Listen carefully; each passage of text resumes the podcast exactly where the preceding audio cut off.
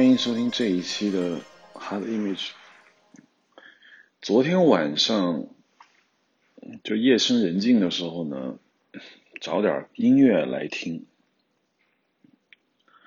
然后呢，偶尔我就打开我的虾米，然后我就找一些我的收藏的这个音乐。你比如平时听音乐的时候，你如果觉得哪个比较喜欢，我就会把它收藏起来。那下面就有大概有几百个我听的比较多的这个音乐吧，然后我就在里面找了找，然后我发现让我能安静下来的音乐呢，其实不是很多。很多音乐我都会在听的时候呢，脑子里也会想别的，然后那个音乐原本希望音乐能起到的作用，就是能让我。进到我想进入的一个规定的情境之中，但是不是所有音乐能做到这一点，除了黄沾。呃，所以呢，我就听了一会儿黄沾的那些音乐，嗯，很早年看的他的音乐作品，在我上高中的时代吧，那就应该是二十年前以前的事情了。那个时候最早看到的。呃，电影并不多，港片中好的是《倩女幽魂》，一二三都看过，当时就觉得非常的迷幻，那真是一个迷幻的电影。可能因为那个时候我比较小，看电影也很少，很容易被他的那个电影所打动。就那真是一个你不太能够还能留下故事啊情节的电影，就是一种氛围。当时并没有想到那个电影的神奇之处。到底是因为什么？但是那个《倩女幽魂》包括那一系列电影，《东方不败》啊，当时给了我一个很大的一个想法，就是我觉得哇，电影还可以这么好看。我当时也面临着一个人生选择问题，就是我要去干什么？嗯，就很自不量力的，其实也很错误的做了一个决定，说我以后能不能够去做电影有关的事情呢？你想想，那是什么年代？那个年代，中国完全没有电影业的时代。我当时觉得，我想去干这样的事情。其实原本我很喜欢计算机，我完全是一个工科男，但是我就干了这个。啊，当然这是个错误啊。现在回想起来，那个电影给我很大的一个迷幻作用，当然是有黄沾的音乐。后面。呃，我就一直对他的音乐很感兴趣，然后，所以我的虾米播放列表里面有不少他的音乐，然后听了《倩女幽魂》大概第二集、第三集里面的那几首歌，然后那几个音乐，我就我就一下子进入到那个状态，就大概就听了很久。嗯，我有时候在想。我要讲点什么呢？最近香港的问题也比较复杂，只要是在一个饭局上，任何一个饭局，甚至只要是聚会，如果这群人都认识、非常熟，那这个话题不会被谈起；如果这个聚会不是很熟，大家只是点头之交，又没什么可聊的时候，香港的这个哇话题就永远会被聊起来。听影像时间比较长的人对我应该。比较了解的话，就是我对香港这个地方的一种情感。我非常不喜欢聊这个话题，尤其在饭桌上跟人聊。嗯，他们非常的亢奋，然后也很义愤填膺，就觉得那个弹丸之地，那个恬不知耻的城市，那个狂妄至极的城市，那个。曾经的暴发户，如今已经没落了。我们根本可以不屌他的那样一个城市，表达了他们的拳拳，嗯，爱国之心。我很理解他们，我也不打算在饭桌上跟他们来讨论。我只是面对我的这个印象的听众来说呢，我当然是不太同意他们的看法。对于最近发生的这些事情，我不想做评论，因为政治上的事情不是一两句话能讲清楚。简单的用标签化的方式来评论它，我觉得也不恰当，所以我们不打算讨论它的政治问题。我只想讨论一点关于詹术啊，关于黄沾的问题。为什么要讨论它呢？就是因为首先我们现在有一个群，嗯，大概叫 PD 群，嗯，就是。political depress 政治抑郁症。那么这这个群里面当然就会抛各种话题了，当然主要还是要讨论这个 HK 问题。所以有时候我呢就一直在想啊，他是不是已经真正的走进了一个衰落的一个时代？那么他曾经辉煌的那个时代还能留下多少呢？我认为留不下来了，因为我们现在对他的理解已经完全的变化了。我们从来都是一个。功利的民族，我们从来不太善于去理解好和不好的真正的含义在哪里。我们只知道这个人强，这个人弱。这种东西，他如果强大，那他就是对的，就是好的；如果他弱了，那他就是不对的，就是不好的。很农业社会的思维，也是我们这个民族多少年来就这么干的。我们不太有时间。也没有精力，甚至我们没有这样的耐心去真正的分析一个东西好在哪里，不好在哪里。所以我曾经就跟我说过，我说真的成王败寇统治了我们很长的一段时间，以至于我们的人民就是这么看问题。你今天说他是对的，那么他就是对的；明天如果宣传说他是错的。就需要几个小时吧，很快人们就说那他就是错的，所以我就想，那从詹叔的这样一个角度，我们来看一看这个香港的这样的一个文化，它到底好在哪，不好在哪，是不是要做一点点的一个梳理？我们今天就不聊电影了，因为电影聊过了，我们不聊电影，我们只聊黄沾。嗯，我对，我对。我们现在比较詹叔啊，詹叔，直接说人的名字还是比较不礼貌的，或者们叫黄先生啊，先生啊，这都可以。嗯，呃，最早我听到他当然是他那些电影配乐，当然他也有很多流行歌，但是他活活跃的时间比我们知道他要早得多。他在七十年代的时候就已经红了，那个时候。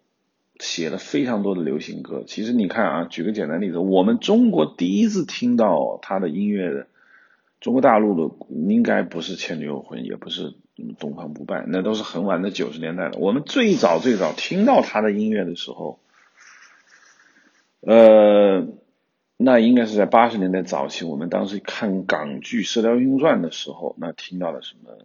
他的这些给《射雕英雄传》配乐。当然他是作词，他并不是作曲。那顾家辉是作曲。关于顾家辉呢，我们又那是有一个大话题。但是顾家辉比黄沾更老。那时候我们看的《上海滩》啊，《射雕英雄传》那都是顾家辉作曲，黄沾作词。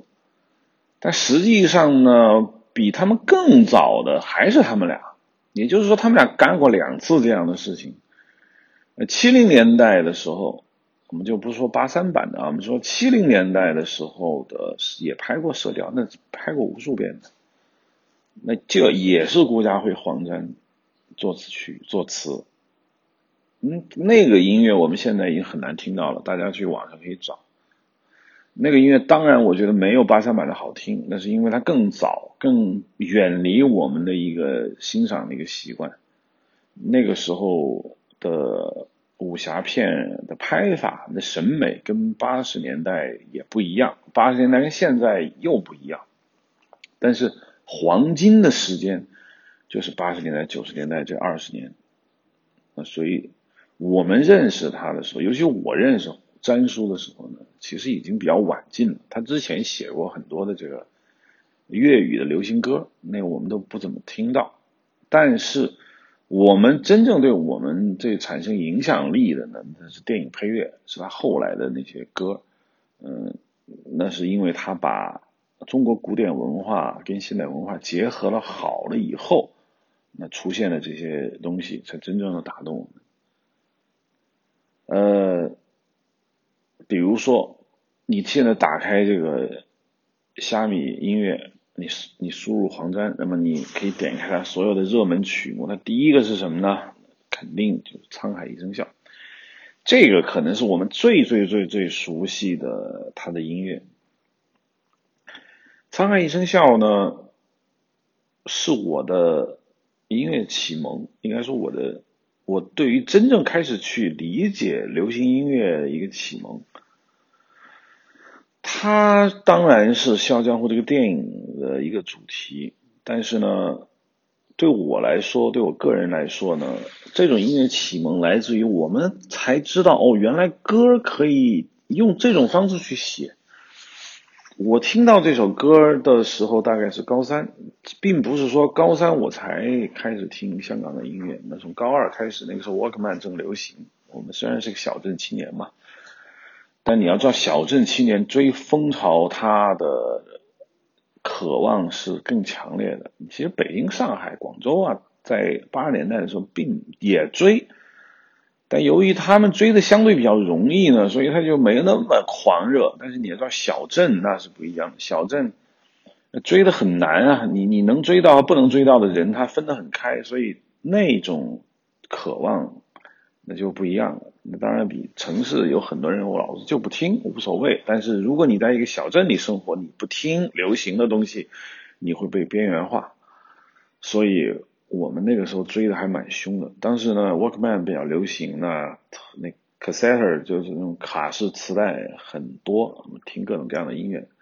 然后呢，我就听了这首歌。当时是我的一个同桌，那个同桌就每天上课就在哼，我一听。哎，这什么音乐这么好听？尽管我的同桌是一个五音不全，也，声音也很难听的一个人，但是他听他哼了这首歌，我还是这样觉得好听。他就跟我说，这首歌啊，叫《沧海一声笑》，他不知道谁作词作曲，他不知道，但是他觉得这首歌好听，就给我听了一下。我一听呢，惊为天人，我觉得，哎呀，说起来这首歌也蛮简单的。当时听很多粤语流行歌的时候呢，虽然也简单，但是我觉得我不太能想到，哦，我音乐还可以这样做。因为粤语流行歌总体说来呢，它的曲式分为主歌、副歌。那么我们能哼出来的呢，就是一个副歌部分，比如什么《千千阙歌》啊，那你知道啊，就副歌好听，主歌未必好听。所以我们一下子被副歌的旋律抓住之后呢，我们会回想起这个副歌这样的一个旋律，久久的萦绕在脑海里面。那么主歌我怎么唱，我经常会忘记。但《沧海一声笑》第一句就是主歌副歌不分的感觉。当当当当当，好了，开始了。这是一般来说粤语歌呢，这是主歌，主歌要唱完一段呢，唱副歌，那才是你音乐的精华部分。但是《沧海一声笑》这首歌，主歌副歌就在这句上，当当当当当当当当当当，主歌副歌都在这一句，这是我们所那个年代的我很肤浅的我所不不敢想象的一样一个音乐曲式。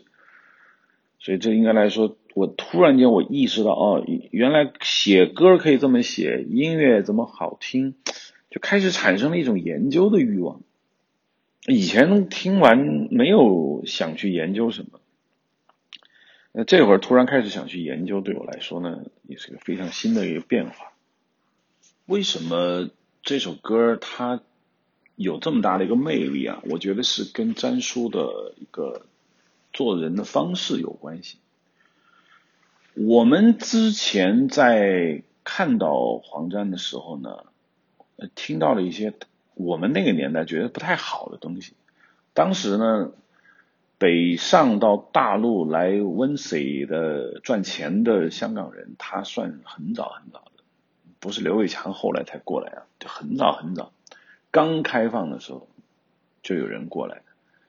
黄沾打头炮的呢，不能说是来过来赚钱，因为当时他的爱国心还是比较强的。就他在跟大陆人交流的时候，他的意识形态和他的价值观比较容易沟通，因为对他来说，爱中华、爱中国那是理所当然的一件事情，所以他就写了《我的中国心》。影像的朋友们呢，听过我的《中国心》的人可能会有，但是你第一次听到他的人物估计很少。那当时他在八十年代吧，春晚上，张明敏唱了这个《我的中国心》。我们那个时候听这首歌的时候，没意识到这首歌是怎么回事儿。就你你知道，春晚是一个很政治的一个一个舞台。我们当时看完这个春晚，听到这《我的中国心》，听说哦，这是一个香港的歌手，但是那又怎么样呢？你长了一副中国人的脸孔，唱一首《我的中国心》，好像没什么，就跟现在唱《我爱我的祖国》是一样的。但实际上，这就是内地和他的一种开放、一种交流的开始。一开始。我们不可能说你西方那一套我能接受，而是你中国的那一套我们接受。我们大家能够交流起来，会有一个平台。所以当时黄沾写了这首歌《我的中国心》，那这首歌当然当然是政治上毫无问题的。那我们都是龙的传人啊之类的，也听起来也很，也它格局也比较大。它并不是以国家的这样一个区隔，而是说我们都是同样文化的人。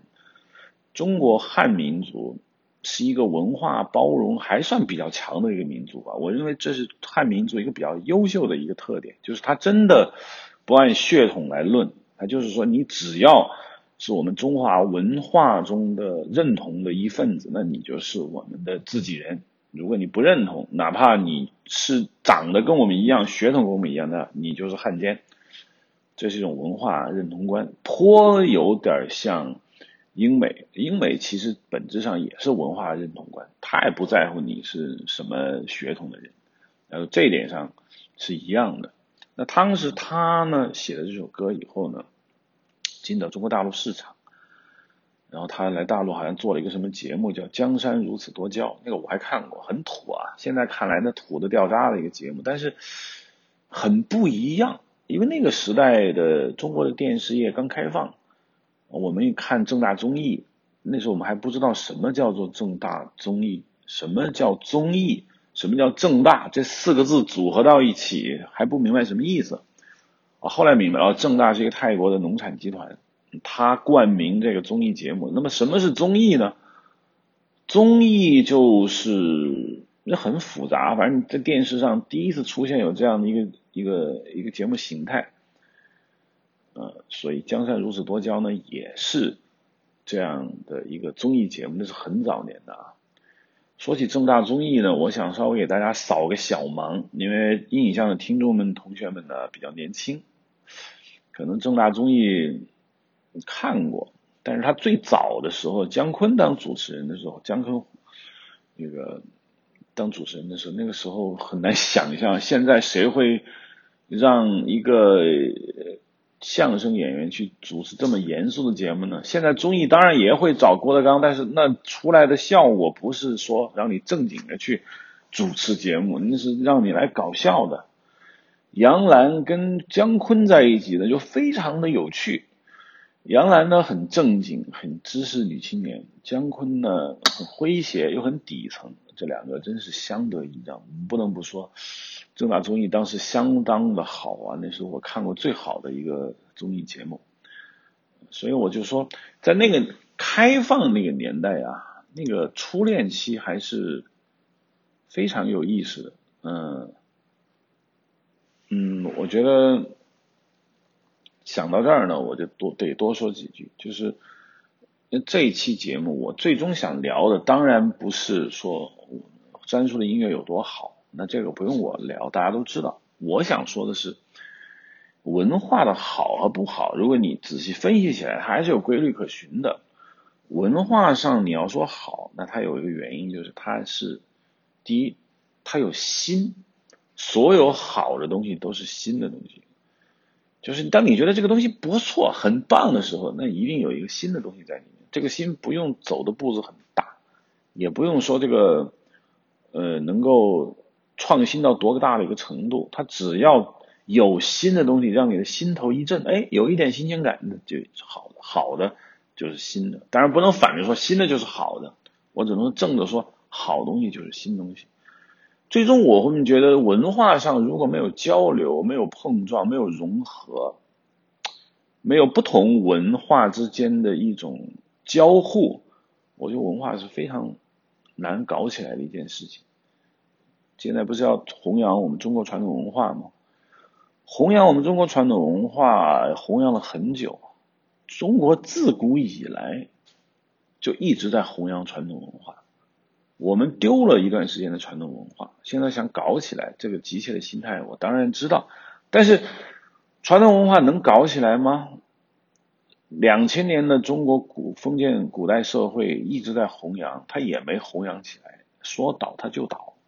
所以你现在的力度，你这种决心，你有古代社会强吗？古代社会的每一个读书人都肩负着一个重任啊，没有一个不是来弘扬中国传统文化的。但他始终还是要倒，说明古代的办法已经走到头了。你要想弘扬中国传统文化，你得有新办法。那我现在想说，不同文明、不同文化之间的一个碰撞，就是你的新办法。香港在八九十年代能创造这么大的辉煌，我觉得还是很简单，就是它就是中西文化的一个非常好的结合。中西文化可以结合，当然你可以结合的非常的糟糕，就像我们现在结合很糟糕。你没有把两边的精髓放到了一起，反而把两边的这样一个糟粕放到了一起，这就是特别没意思的事情。前前两天在那个爱奇艺开一个高级编剧研讨会，有这个中华文化促进会会长王石先生啊，不是那个做企业的王石啊，同名同姓，王石先生来讲课。他讲的非常好，我也很爱听。它里面就讲到了一个很有趣的一个观点，就是说，当你企图把两种不同文明或者两种不同文化的优点结合起来的时候，大概率的你会把两者的缺点结合起来。也就是这个事情可可能会稍微推广一下，就是说，当你试图认为两个东西一结合，自然就会把两个好的东西结合出来的时候。反而是那个比较差的基因更具有共通性，更容易的结合起来。那这当然是一个你意想不到的事情，但实际上就是这么回事。想把中西文化结合起来的人当然非常之多，但是能结合好的人又很少。香港可能是一个很少的例子吧，它真的就是把中西文化结合的很好的例子，这就是为什么它好。好，这个结论说完之后呢，我们再回过头来来说说这个。詹叔，那么詹叔不仅做这个《江山如此多娇》这种比较稍微正经一点的综艺节目，因为他在大陆做的嘛，不能不正经。还有什么《今夜不设防》啊，这种比较喊 C 闲诗，就是比较比较色迷迷的一点的综艺节目，他看的比较透嘛。而这种人，你说他嗯没有把性男女这点事看透，那他肯定是也做不了文化人的。所以当时我就觉得，哎呀，詹叔怎么能够去搞这种事情呢？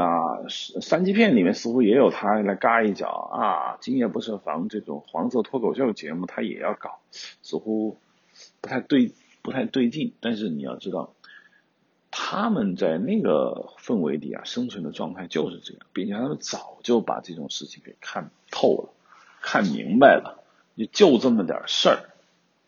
所以说，詹叔的主营业务其实。并不是音乐，他的主营业务是干嘛呢？是传媒。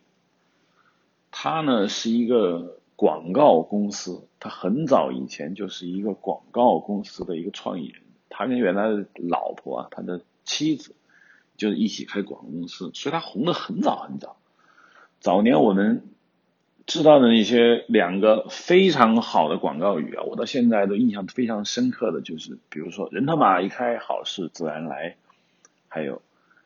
雀巢咖啡味道好极了，那有可能都是詹叔的作品。说到雀巢咖啡味道好极了，我始终难以忘怀那个深沉的男中音张继平，就是你知道吧？把广告里面那个男中音给配好了，太难了。就那个声音，你既要有磁性，也换句话说，就是你既要性感，你还得有说服力。有很多很性感的声音没有说服力，人们只觉得你性感，但是并不表示你说的是对的，有可能很很危险的谎言。但是张继平这个味道好极了，这个声音让我觉得非常性感，然后也有说服力。啊，说起 TVB 这些国语配音员，那又是个大话题，我就不多说了啊。嗯，总之呢，詹叔以前是干这个的，那音乐只是他一个。业余时间该干的事情，但是往往就是这样，人家在业余时候干的事儿，往往就干成了。啊，主营工作的干的也不错，但是他没有他在业余时间干的那样成就就很大。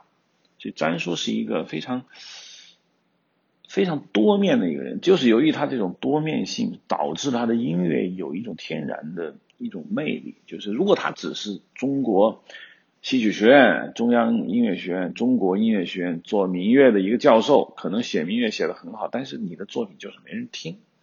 这是为什么？这以后再说。总之，詹叔的这样一个才华和，他的人生经历导致他的音乐做得非常出色。但是你会觉得啊，我们对于这种港人有一个很固定的一个看法，就是他们呢是一个不太认真的一群人。当时我就是这么看的。后来呢，很多港人北上到北京来做影视呢，就是北上文 C 啊。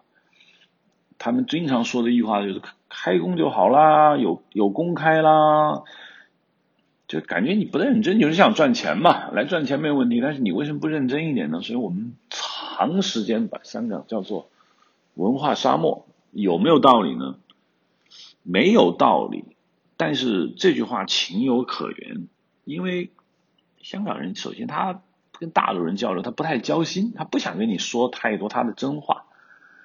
他想告诉你，我们没有，我就是一个很不会跟你抢抢生意的人啊，我没有意识形态啊，我也没有那个威胁性，我很安全的，我就是来赚钱的啊，开有公开就好啊，给什么拍什么呢？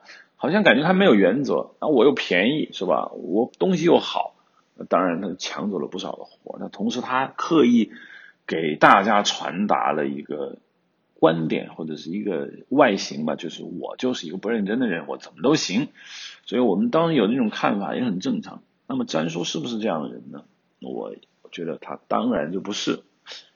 其实对他产生一种比较不一样的看法的时候，是偶尔有一天我在网上，真的是在网上偶尔看了一篇论文，就是香港流行音乐研究黄沾詹叔在去世之前，他在。香港中文大学的一个博士论文，这就很奇怪了，因为你会觉得一个搞流行音乐的人为什么要念博士，还要搞出一幅博士论文，还写香港流行音乐的研究，这是不是很奇怪呢？我就看了这篇论文，我说句实话，这篇论文写的我看不太明白，因为我对香港流行音乐我没有研究，我也看不懂这个这个文章的好和不好，但是我知道当时。那个中文大学的教授说来搞博士论文答辩的时候，大家说别答辩了吧，这这还答辩什么？人家是香港流行音乐的泰山北斗，我们坐在这儿给他的论文挑毛病，是不是有点太可笑了？啊，这就你就好像说爱因斯坦把广义相对论弄完之后，回去念个博士，弄一个那个理论物理的论文来找人答辩，没人敢来啊。所以詹叔就是泰山北斗。他写完这个论文的时候呢，可能也是他自己一种遗愿吧，因为自觉自己病重了，可能需要有一些人生的总结。总之，看完这篇论文，我对詹叔的敬仰又加了一层。詹叔在做《沧海一声笑》的时候呢，我觉得他就是他最最成功的这首音乐。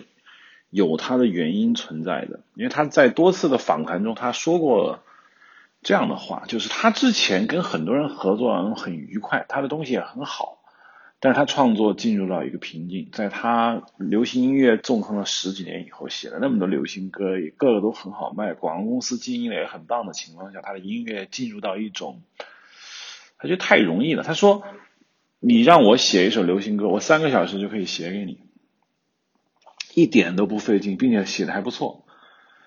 但是《沧海一声笑》写的很难啊，他跟徐克就是对付他，他跟徐克经常打架。他说过这样的话，他说如果我跟徐克真的动手的话，那么施南生就成寡妇了。施南生就是徐克的太太啊，现在当然他们俩好像也离了，但是。当时他就意思是，他跟徐克矛盾非常大。徐克是一个跟黄沾吧很不一样的一个人，但他们俩里有一点上一样，就是他们非常的坚持己见。所以他把《沧海一声笑》写了大概六七遍，每次徐克都说不行不行不行，不是我要的，不是我要的。所以黄沾就急了，说好吧，我我我最后想一个，如果你再不满意，嗯，那就算了，我们别弄了。啊，当然这个话他之前为什么不说呢？他两三遍的时候为什么不说呢？我想可能是因为他们之前合作的也还好，每次都过了，他觉得这次也能过，可这次就真的弄了七八次他都没过，他就说那我受不了了，好吧，那就很痛苦，他就大概回去看各种书吧，他大概看了一本什么书，上面提了一句话叫“大乐必易”，就是说。大道至简吧，就这都是这个意思。就是说，很伟大的音乐一定是非常简单的。他就在那写啊，这个中国五音律嘛，不是七音，宫商角徵羽吧？就这五音。这个中国五音是哆来哆来咪嗦拉，好像没有发这个音，又没有这个半音。所以呢，他就说，那我把这几个音，我把它，我把它调整一下，看能不能出来一首好的一个旋律。就呃，哆来咪嗦拉啊，OK，拉嗦咪来哆，这几个音经他这么一调整，他突然觉得是很好听，很好听，他就把它写出来，很快就写出来了。写出来以后呢，他把它写在总谱上，大概钢琴弹那个节奏，然后在那个纸上画了一个。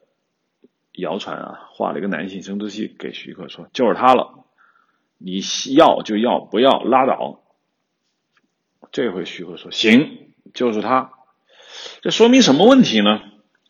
说明大道至简，大乐必易，存在着相当的一个共性，就是什么是好。当你永远追求不到什么是好的时候，你就想想你是不是把事情搞复杂了。写音乐一样，写剧本一样。写小说一样，嗯，很多道理都是相通的。当这五个音阶排在一起的时候，它产生了一种极其神奇的一种旋律感。当当当当当当当当当当，就这个，这个当时我在第一次听到这个这几个音乐旋律这几个音阶摆在一起的时候，我有一种。很奇怪的感觉，我觉得就是不再会有比这更合适的东西了，并且直到现在，我觉得也不会有比这更合适的音乐出现。就是《笑傲江湖》这首歌啊，来描写呃《笑傲江湖》那个电影的这个主题的这个音乐，我觉得我再也找不到比这更恰当的一个音乐。所以我觉得说他他找到了一种。极大的一种突破，我觉得这跟王阳明的龙场悟道有一拼。就是他在他最成功的时候，他在也是他最迷茫的时候，他找到了一个新的一个突破口。我觉得当我们是在黄沾突破的时候才认识他，那么詹叔之前我们其实不太认识他，但这一次他人生的最高峰，他以后就在这个高度上一直活到他去世的那那一天。当然，他他。你说他有没有可能更高？如果詹叔不生病的话，我觉得有可能他还会上一个新的台阶。哎，伟大的人啊，病死了这么多，非常的可惜。这真是世界上走了一个这样的人，就少了一个这样的人。嗯，以后不会不一定再有新的这样的一个人。上次我还是听王石讲，说唐诗宋词为什么写不上来了呢？是不是现代人不够聪明了呢？他文化断了就是断了，再没有了。不是说你你你提出弘扬什么，他就能出来的。即使弘扬的最厉害的明清，他也不可能再重现唐诗宋词对中国汉语运用到那个程度那个地步。像金庸这样的，我认为在中国汉语写成这样的一个高度人，走了就走了。哎，我突然想起，因为以后做做金庸这一期，我当然也是金庸的粉丝啊，当然是可以做的哈。今天不谈金庸，谈詹叔。我的意思是说，詹叔在这个节骨眼上找到了这样一种突破，找到了最简单的道理，做出最伟大的音乐。对我来说，我们见证了他这个辉煌。所以我想，即使我是个小镇青年，即使我当时什么也不知道，我当时连胡耀贤是谁都不知道，我什么也不知道。我连徐克只是听说过，好像有这么一人，吴宇森我都不知道，我什么都不知道的情况下，我那时候连周星驰都不知道，我可以负责任跟大家说，我听到了这个音乐，我觉得它非常的好。我觉得一个能打动顶级音乐家、顶级影评人，同时也能打动小镇青年的人，应该是一个非常简单的东西。如果你把东西搞得只有上层能懂，下层不懂，那我不是说你东西是不好的，那你东西是复杂的。一个下层东西很懂，上层东西不懂的，我觉得你的东西也还不错，但是呢，它高度不够。真正好的东西是高度非常高。又非常简单的东西，就好像我第一次听到数学证明中的对角线删除法，我觉得就是大道至简。数学证明可以证明的非常复杂，没有人看得懂，但是无穷集合的这个实数理论、实域论、对角线删除法，就是正古烁今。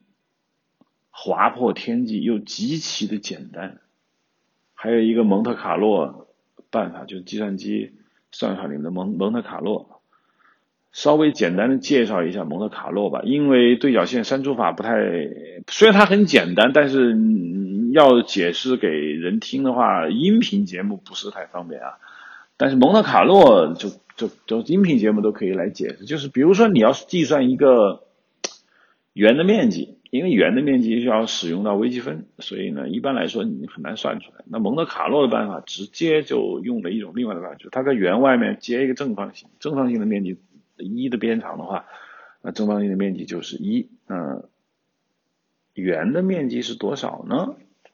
哎，计算机在这个正方形里面不断的随机撒豆子，然后把总的豆子计算成出来，然后再。把撒在圆里面的豆子计算出来，那这个比值就是一，就是圆的面积。如果你的外接正方形是一的话，那么圆的面积那就是大概是二十二分之几，我忘了啊，反正就就是非常简单，因为圆的面积那派二的平方嘛。那如果呃圆的这个直径是一，那它的半径就是二分之一，那就是二分之一乘以派的。啊啊，就派乘以二分之一的平方，就四分之一乘以派，就四分之三点一四一五九二六，那么相当于就是这个圆的面积。这个蒙特卡洛撒豆子的办法，当我第一次遇到的时候，我觉得哇，怎么还有这样的一种计算方法？这个方法极其的简单，就是简单到小朋友都能想，但是计算机通过它的。强大的算力突破了人类用微积分的方法，用各种几何的办法，用这种简单粗暴的办法能做出来。我觉得跟我当年看对角线删除法，当然还有很多啊，我们说的大道至简的东西都是这样的。就是我怎么没想到？我怎么没想到？但是我一旦想到了，我又会兴奋到死。我想，这就是做文艺、做艺术，甚至是做所有脑力劳动者的这样一个极。狂喜的时刻吧，这就是大道至简。所以讲了半天，沧海一声笑呢。我想，我想说的道理就是这样：，就是詹叔最成功的音乐的道理在哪里？我们不是说这个音乐好听，好听人人都知道好听，那道理在哪呢？就在这里。唉，当时詹叔还说过一句话，就是说合作愉快的未必能出好效果，合作不愉快非常打架。但如果你最终还是达成了一致。那真有可能是一个很伟大的作品。我当时他，当时他写完这首歌的时候呢，台湾也卖的特别的红火，红火到不行。所以呢，就有些人就说：“哎，黄赞，你这个音乐这么卖的话，你没有赚到钱呐，你得想办法有人代理你这个音乐啊，因为你的音乐在电影中是用了，可是你的个人的这个版权你怎么办呢？”当时他就给这个。台湾非常火，你你想办法把台湾的版权给赚回钱来。他就给罗大佑打个电话说：“我这台湾的版权怎么弄啊？”罗大佑说：“你交给我吧，我我来帮你弄就行了。”于是就出现了一个《沧海一声笑》的一个版本，就是什么呢？就是由黄沾、罗大佑、徐克他们三个人唱的一个版本。这个跟电影里面的版本并不一样，因为嗯，这个版本在电影中没有出现，是他们推音乐专辑的时候专门为唱片做的一个版本。我们认为这个版本是比电影中的版本更好的，因为这个沧海一声笑里面的沧桑感、男人的这个气度，让这三个男人唱出来简直是绝配。嗯，徐克不是一个唱歌的人，就跟里面的刘正风、曲阳，他也不是一个唱歌的人，他就是个侠客。罗大佑的嗓音呢？我们想，罗大佑我们不用解释了啊，因为罗大佑这又是音乐人的一个殿堂级大师啊。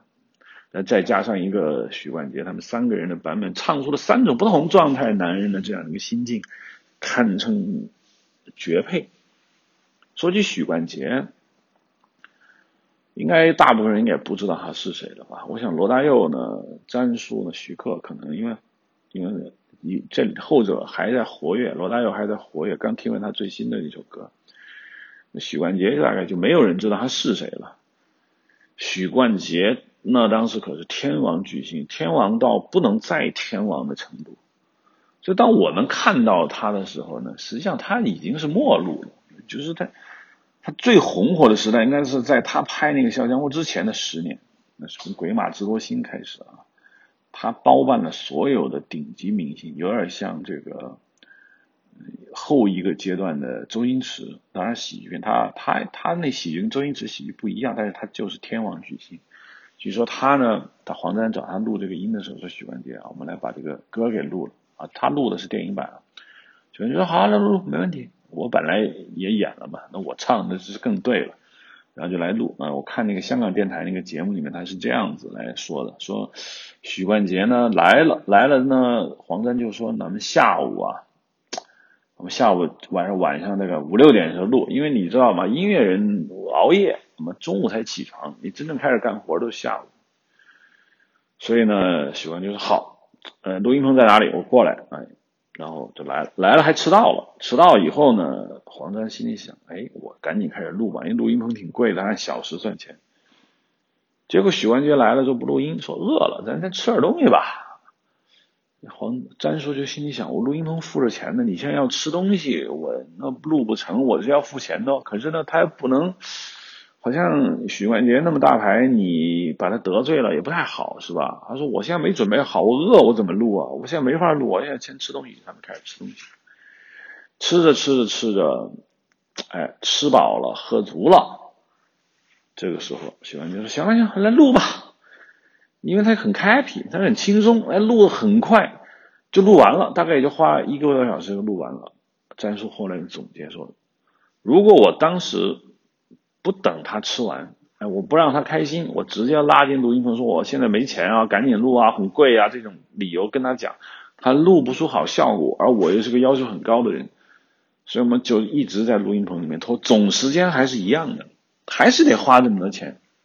虽然你前面你让他放轻松录的很快呢，并没有浪费金钱，所以他后来总结一个道理，他说事情一定要慢条斯理的做。一定要做的你舒服，你不舒服，你这个事情做不好。很多事情赶鸭子上架，就像我们现在做剧本一样，时间紧，任务重，然后又没有真正的好想法，又不肯慢下来，要赚钱，要几个月内交活，疯狂的赶，最后出的东西一定是不好的。所以詹叔这些话呢，给我很大的启示，就是第一，大道至简，大悦必易。那第二条就是事情要慢条斯理的做，好东西是。慢条斯理的做出来，我不是说逼急了那东西并不好啊，我是说大概率来说，好东西还是慢慢的做出来的。明白了这个大道至简的道理呢，我觉得大概我想说的一个主要的话题就是，随着夜听詹书，那么又想到他的故去，又想到最近。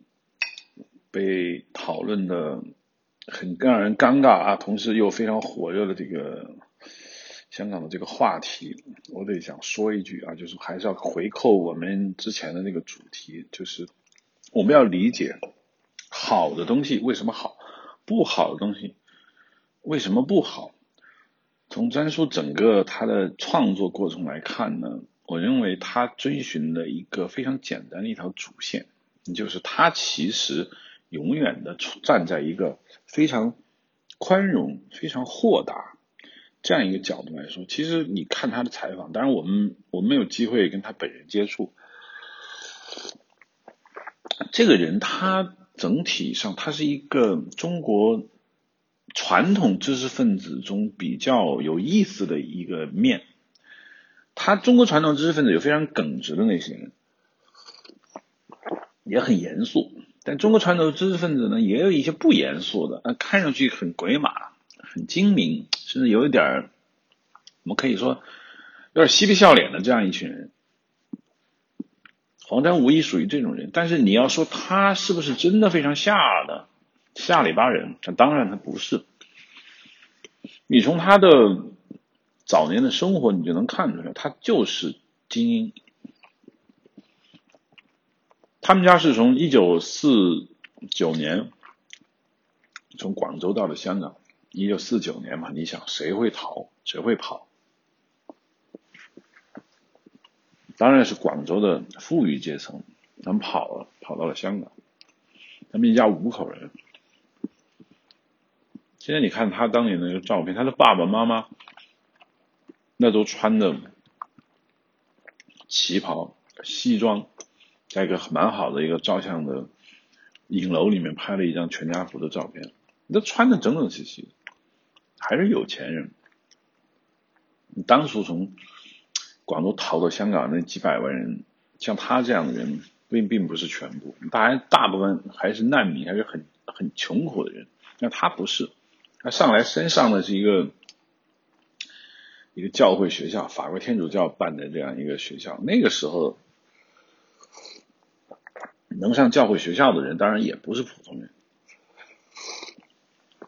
但整体说来，他是一个中国岭南这个状态中的富裕阶层的一个知识分子。他跟江浙一带是一样的。中国这两个地方有非常多的相似性，就是长江中。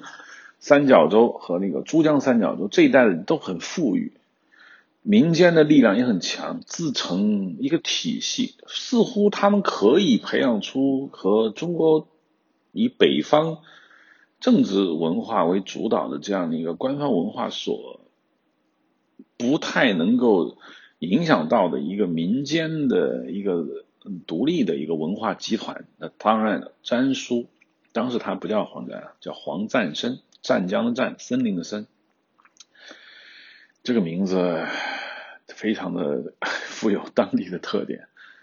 我想起了陈灿生啊，叫什么吴宇森啊，叫什么森的非常多，可能他们真的是五行缺木吧，很多人叫森的森森。当时呢，香港是一个。很宽松的地方，我不能说宽容啊，因为宽容这个东西带有某种文化的优越感。港英政府那个时候没管政治，他觉得这就是个殖殖民地，殖民地无所谓，只要你不闹，你要不打就可以。他也没觉得自己要把英国的文化要带到这儿，英国人没有想过在那个地方要强推英国的价值观，他觉得这就是个贸易港，无所谓。所以当时一九四九年的时候呢。香港街头，你说你挂那个国民政府的青天白日旗也好，挂共和国的这个五星红旗都可以，无所谓，没有人管你，你挂什么都可以。其实现在也差不多，港英他是不管的。在那样一个一个那样一个氛围里面呢，人们想什么事情呢？人们想的这个就是娱乐，就是生活，往往更接近于生活的一个本质。在他在。少年读书的那个时候呢，嗯，香港的主要文化呢是粤剧，还有这个国语电影。很奇怪啊，为什么粤剧和国语电影？因为一九四九年的时候，一大群的上海人跑到了香港，这个我之前就讲过很多次。香港那个时代的电影人全是上海来的。香港本土也有电影业，但是很小很落后，拍的粤语电影呢根本没法拼，大制作。上流社会的电影人全是上海来的，所以国语电影呢是很繁荣。那么粤剧呢，很明显，这个广州传过去嘛，那当很多的都是广东人嘛，看粤剧。所以呢，那个年代，黄沾培养了对越剧的爱好。他之后曾经跟那个红线女，就是越剧的一位名伶嘛，很有名的女演员，她就是她粉丝，她以后掏了好几百万给红线女出了一张专辑，叫《四大美人》，就是红线女把中国古代、古代、古代世界的四个美人嘛，分别是。貂蝉啦、王昭君啦、西施啊，还有杨杨玉环，这四个女人为主题做了一个越剧的一个一个 CD，是专门为红线女出的。这是黄沾自己他掏钱直接做的，录那个录音质量也非常好啊。这个你现在在虾米上你搜四大美人，你是可以听到的。然后我听过，就是还是非常好听。那唐从那个时代呢，黄沾呢就写乐评啊，写影评啊。做流行歌，啊那是他非常非常非常红火的那个时代。当然，那个时候广告业已经起来了。一九六七年以后，香港进入到一个黄金发展的一个时期。因为一九六七一九四九年至一九六七年，这个大概有这样的一个十七年吧。我们说，跟中国电影也有十七年一样。这个中国跟大陆跟香港关系还是很近。一九六七年有一个六七暴动，六七暴动呢，跟现在的关系我就我不愿意在这讨论了，我只能说六七年的暴动使得香港有一个不一样的变化，因为六七年之后经济大发展，六七年以前人们还关心政治问题，六七年以后人不关心政治问题，你觉得闹来闹去又怎么样呢？还实实在在的生活是什么呢？就是你得有钱，你是那个时代啊。塑料工厂起来了，李嘉诚他们起来了，呃，释小龙起来了，电视业发展起来了，工商业发展起来了，市民社会形成了。总体说来，经济如果不好，一切都免谈。无论你有多少政治诉求，你在喊什么口号，只要是因为你的经济不好，你建构在这个土地上的，你是因为或者不存在因果关系，就是你在你搞这些事情的时候，你的经济是不好的，我都要怀疑你背后的动机，就是。经济不好，一切免谈，连政治都不要谈。我认为就是这样。在当时六七年以后，整个香港的工商业发展以后呢，整个社会变化了，变化成一个极度繁荣。在这种情况下，人们有事情做，有钱赚，整个社会形成到一种非常繁荣的文化消费中。但是，即使是这样的一个社会，以黄沾为代表的他们一群这些艺术家的爱国心还是有的。我们与其说是爱国心，不如是爱文化心。那他们对这个中国传统文化的一种坚持是非常非常强烈的，并不是说他们在赚钱之后，他们一度就是认为西方就什么都好，那我就是抛弃西方。抛弃中国文化，那么一下拥抱西方，因为赚钱是一回事，娱乐享受还是另外一回事。人在短时间内无法改变，尤其你逃脱不了历史背景，包括你文化背景塑造出来的你这样的一个人格。所以呢，在他的内心深处，他曾经在多次的访谈中提到说，他其实非常的爱国。他为什么不爱国？爱国不是很对吗？是不是？他这种爱国呢，渗透出他愿意将自己的音乐，呃，带有更多的中国传统文化里面的一个内容。比如说，除了《沧海一声笑》啊，这个大家最熟悉的黄飞鸿的主题曲，这个《将军令》，谁也没有想过，一个广东民乐《将军令》能改成一个这么脍炙人口、朗朗上口。深入人心的一首电影主题歌，没有人想过。我当时第一次听《将军令》的时候，男儿当自强的时候，也觉得，哎，这个旋律有一点点听过，因为前奏就听过，中间的主旋律我也听过，但是我不知道那是《将军令》还是《步步高》啊。实际上，中国传统的民乐其实蛮难听的。曾经很早之前，十年前参加中央台的一个节目，当时他们看了这个《舌尖上的中国》以后呢，音乐频道急了。制片人连忙组织人开会说：“咱们也得做一个琴弦上的中国，一是就是民音乐中国吧，就是我们要把中国所有的民间的音乐收集起来，啊，做一个广泛的一个回顾。到那一刻跟他们开研讨会的时候呢，我就知道了很多中国民乐啊，当时呢什么新疆的那个木卡姆，那时候我是那个时候才知道的。但总体我们听了很多中国民乐，我们发现啊不好听。当然啊，很多人会骂我说怎么不好听啊？我觉得很好啊，南乐多好啊，是不是？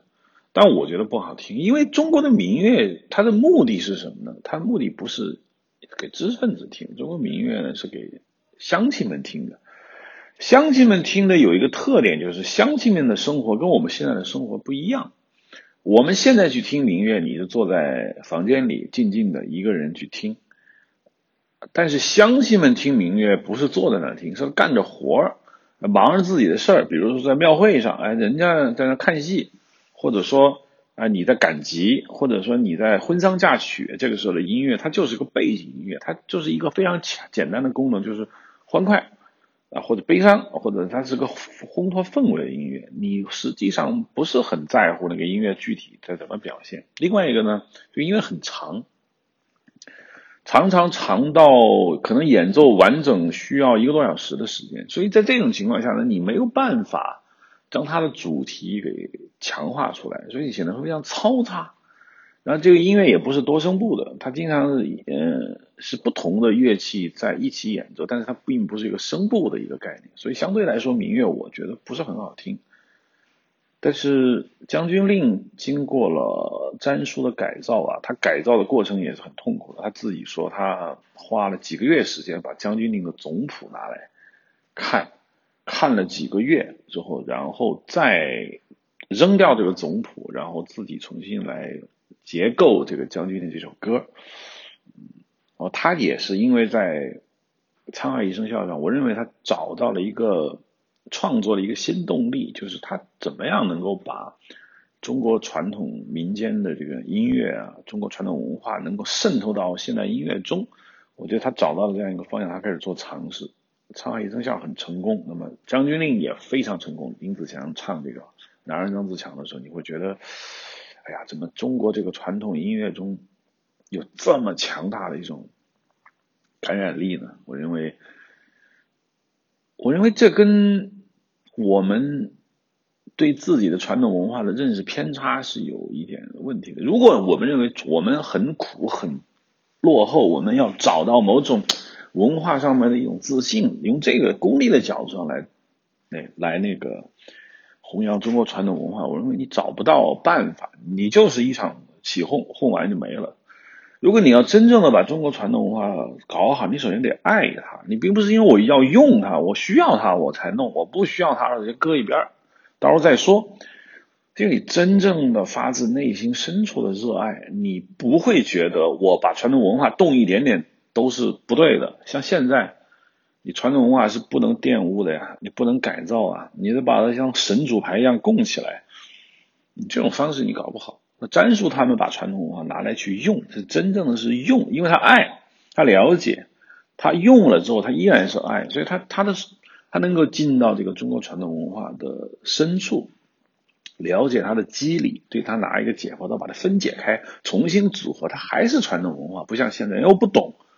我这台机器我不敢碰，我不敢拆，我只能是摁电钮让它转，所以你无法焕发它的生机。所以，当他把《将军令》浓缩到只有那几分钟的时候，一首《哪儿当自强》就这么样冒出来了。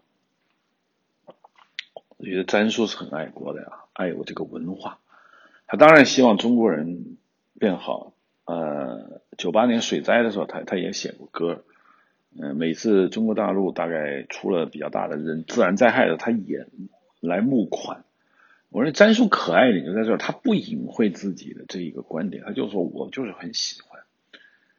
呃，但是詹叔有没有伤心呢？当然他是有的啊，这个我们我们不好展开，因为我们这个节目要活下去，我们就不展开。但是我要说。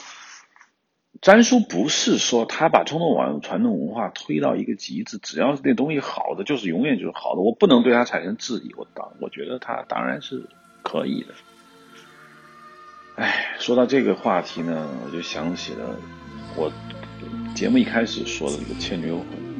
《倩女幽魂》里面有一首歌，《黎明不要来》，叶叶倩文唱的。这首歌我当初听的时候觉得很伤感，也很好听。但其实我告诉你，这首歌本身跟这个电影没关系，它就是原来丹叔可能写了一首情歌，就是黎明你不要来，因为什么呢？因为我和我的情人偎依在一起，黎明一来，我的情人就要走。或许我们之间是婚外情，我们是不伦恋，我们不能见光。那么黎明你不要来，呢黎明来了，对我来说就是这段关系的终结。这是首情歌。但是 他把它放到了《倩女幽魂》里面，听上去呢也很切题。黎明的第一道光线一来，聂小倩就魂飞魄散，就得重新投胎，她跟宁采臣之间的爱情就暂时告一段落，这没问题。但实际情况他是要干嘛呢？他是要映射，因为。《倩女幽魂》那个时代大概是九四年、九三年那个年代，那个年代的前几年发生了一些事情，让詹叔呢比较比较遗憾，比较难过。他呢就写了这首歌，这首歌呢，呃不，他应该说他把这首歌放进去，放进去他想表达什么呢？可能他改了一些词儿。明明你不要来，他很害怕那个红太阳，太阳一照射过来，什么东西都化解了。那我想熟悉我们。我们这个语境的人，谁都知道红太阳是什么意思，所以我想，詹叔在这首歌里面所传达出来的那个那种恐惧、那种遗憾、那种惆怅，我现在以现在这个年纪，我隔了这么多年重新去听的时候，我有一种，哎呀，我又对詹叔敬仰又多了一层。我之前很多好东西，我我觉得它好，但是我没品过来。但我慢慢随着岁数增长，我就发现它哦，原来是这样的好，这是不是艺术的一个至高的一个境界呢？我觉得当然是。不仅咱说，你看《青蛇》里面那个摩诃罗伽，摩诃罗伽，这个是雷颂德他们一起搞的。雷颂德呢，当然他比较年轻，呃，学西洋音乐的，跟詹叔合作做这个《青蛇》。做出一种诡异的一种做法，就是要把中国传统文化弄到电影里面，并不难。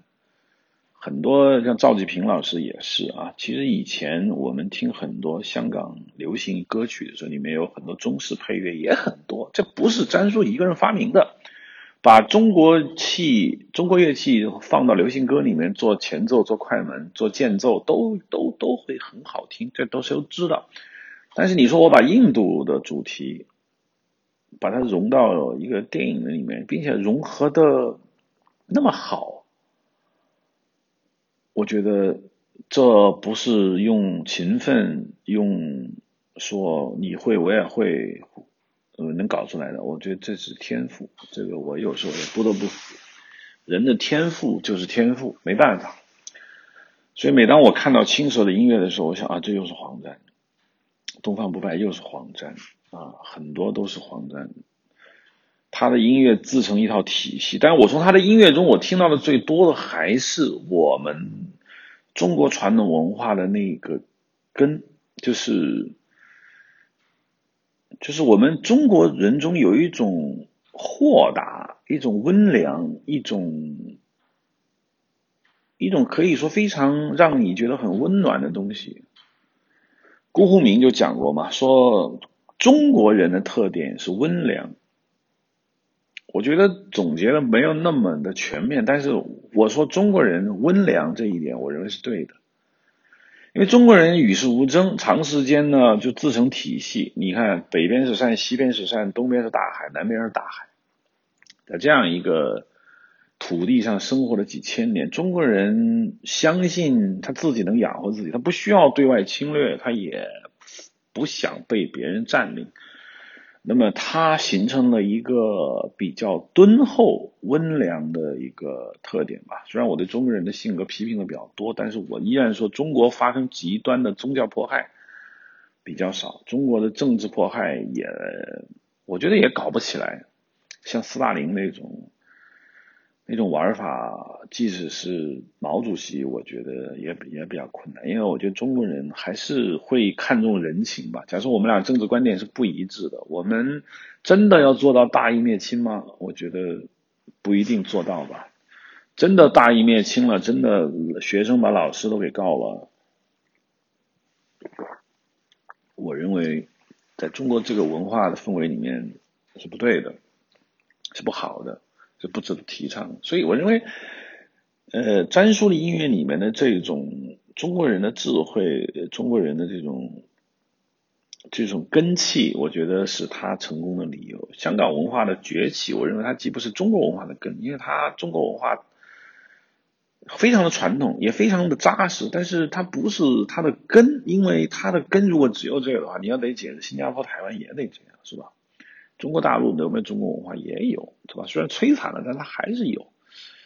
所以它的文化的根，它不是中国文化，它也不是西方文化，它是结合出来的一个东西。所以我一直说，好的东西、好的作品，它一定有融合、有矛盾、有抗争、有妥协，最后产生了一个奇异的、一个新鲜的、一个让人有一种。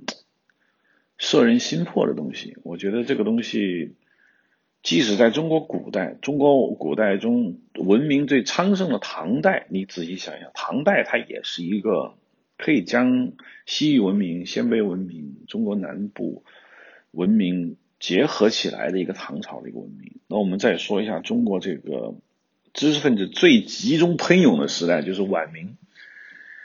就是明朝末年啊，中国知识分子成吨成吨的、成堆成堆的往外送。为什么？因为晚明按我们的历史说法是资本主义萌芽，就它有一些不一样的东西出来了。顾炎武、黄宗羲、王夫之他们就发现哦，中国文化有没有自己的问题？有。那那中国文化以前的三纲五常里面的君为臣纲啊这些东西禁锢了我们的思想。那如果有一些呃文人的独立的思想，把它放进来，尽管不是很大，也没有很深入的讨论，就这一点点，也催生了，也是一个晚明中国知识分子极极端扎堆的一个时代。所以，我认为总体说来，文化一定要有交流，一定要结合的好。